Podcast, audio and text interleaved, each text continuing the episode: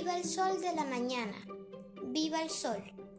Grita el pájaro en la rama y el campesino le canta, viva el sol. Y el naranjito agobiado de naranjas, viva el sol. Y el tejado de la casa, viva el sol. Y el caballo que lo siente, tibia hierba en la garganta, viva el sol. Viva el sol, le sube el río y la bandera que pasa, viva el sol. Toda la tierra es un viva, el mundo todo una selva, viva el sol. Hola, soy Amanda y quiero hablarles sobre nuestro planeta y cómo debemos cuidarlo. Este podcast pertenece a un grupo de seis. En cada uno hago referencia a temas ecológicos para abordar lo necesario sobre la armonía con la naturaleza. Qué debemos saber y hacer para que nuestro planeta no siga sufriendo.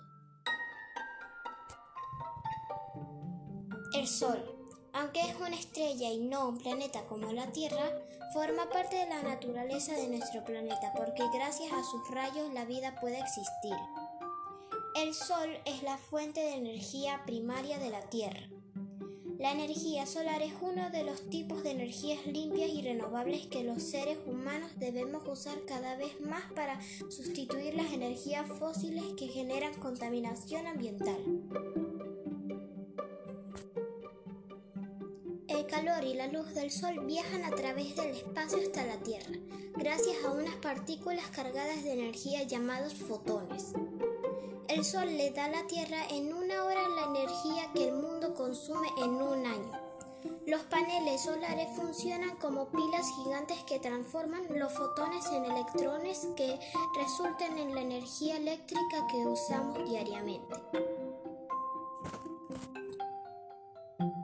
Hemos visto que el planeta está enfermo por nuestro descuido. Debemos usar energías limpias para cuidar el medio ambiente. Cambiando nuestras costumbres y actitud, podemos ayudar de manera individual, tomando acciones y conciencia. Debemos cuidar mucho el agua dulce y la capa vegetal del planeta.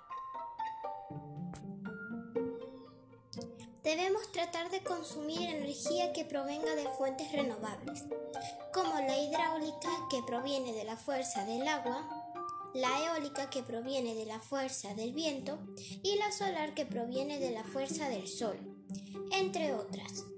También es importante convencer a las demás personas de que hagan lo mismo, que deben cuidar a la naturaleza y que cada quien pueda ayudar mucho. Debemos contribuir a cuidar al planeta y los seres vivos. Si no lo hacemos las consecuencias serán graves y los daños no se podrán corregir. El calor y la luz del sol influyen sobre el clima del planeta. Y si continúa el calentamiento global, los desastres ambientales seguirán destruyendo la vida. Espero que les haya gustado este podcast y hayan aprendido un poco. Soy Amanda Medina y nos vemos en la próxima edición.